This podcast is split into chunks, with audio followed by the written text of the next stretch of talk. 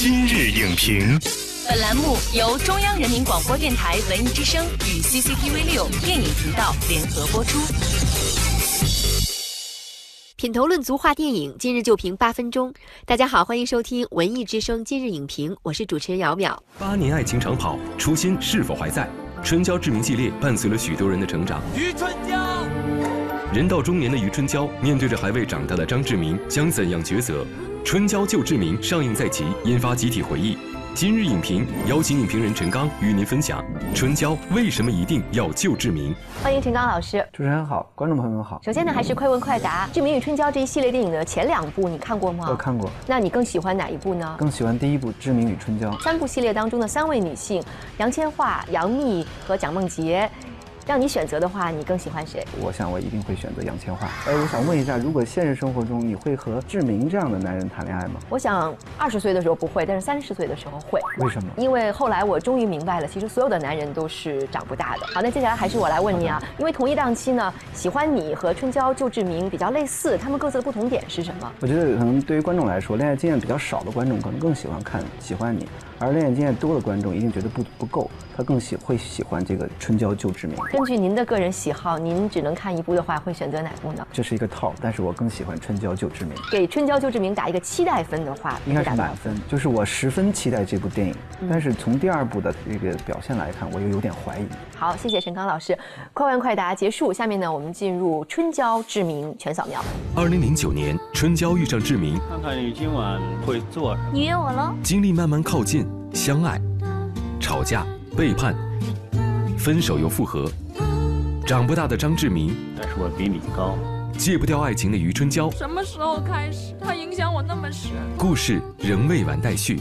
我们觉得志明和春娇真是长跑选手，他们这个爱情长跑是从二零零九年开始，对对，已经八年了。你说为什么我们这么喜欢看春娇和志明的爱情故事呢？我觉得有两个方面，第一个方面就是说。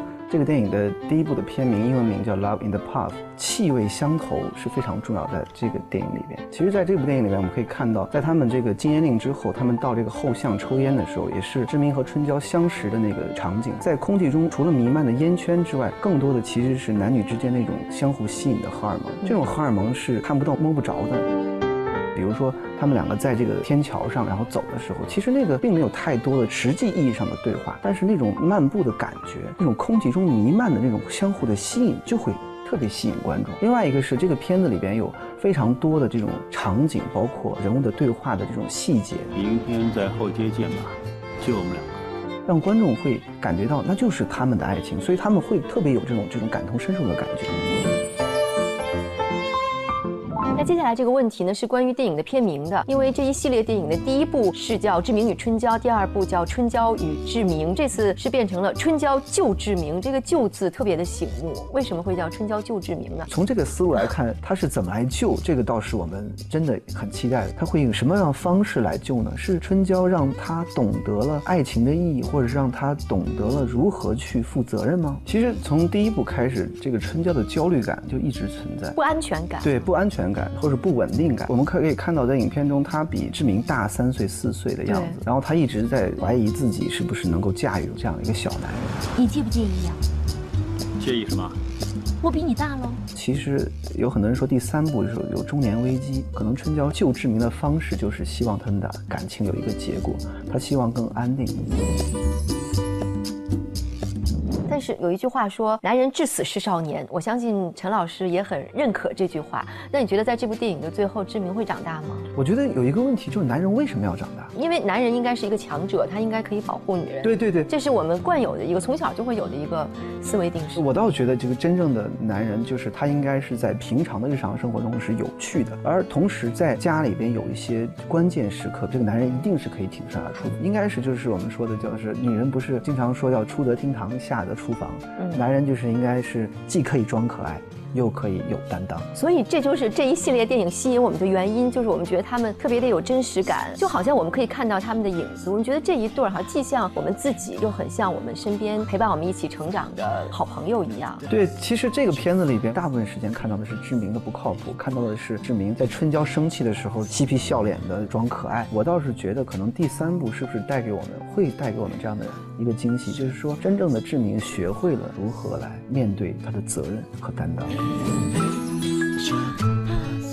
不知道第三部会怎么样来结局，因为我们看到前两部都是爱情电影，但是一般的爱情电影它都会有一个 happy ending，但是其实前两部都没有。有人说这也是彭浩翔导演的一个刻意的处理的方式，因为可能我们生活中很多事情并没有答案。我觉得第一部它的这个结尾是非常彭浩翔的，嗯就是他的这个感情的这个表白也不是那么的，我们说就放着烟火啊那种非常兴师动众的那种表白，就是一个简单的，你看手机翻过来看一下，然后就让这个女人明白了他的心思。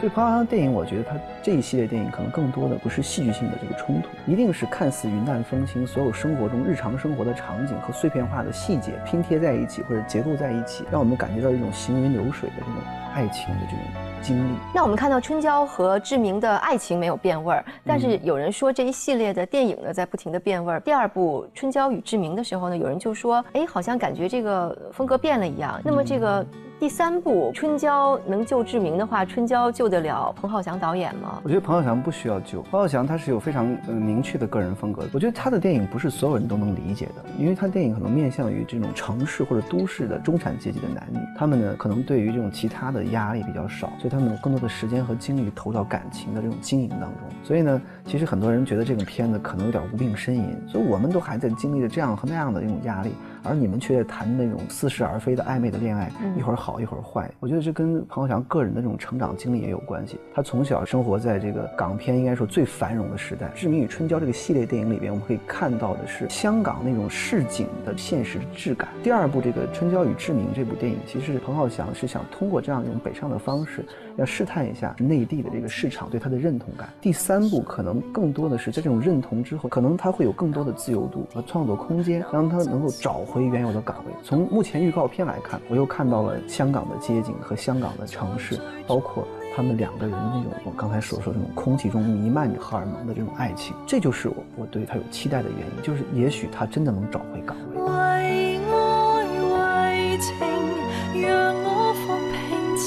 好，感谢陈刚老师。从二零零九年到今天，志明和春娇的爱情故事触动了我们很多观众去反观自己，去学会成长。这对来自香港的银幕情侣呢，也带给我们更多的思考。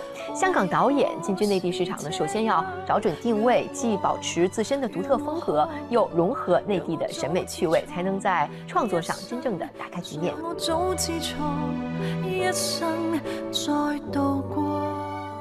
本栏目视频内容，请关注 CCTV 六电影频道，周一到周五每晚十点档《今日影评》。